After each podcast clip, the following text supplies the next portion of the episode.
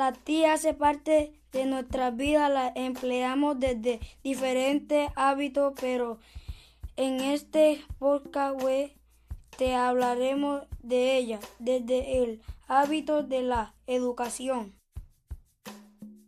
WordPress es la mejor herramienta para crear un blog. En ella puedes hacer cualquier cosa desde un simple diario hasta una tienda online.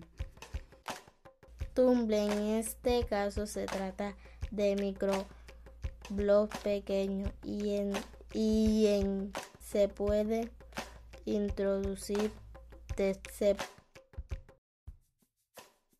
Este podcast fue realizado por los estudiantes de Comunicación Social octavo semestre, Dana Paternina e Ignacio Álvarez, de la Fundación Universitaria Antonio Arevalo Unitecnar, con el apoyo de la Asociación para la Niñez y Juventud Red Antorchas.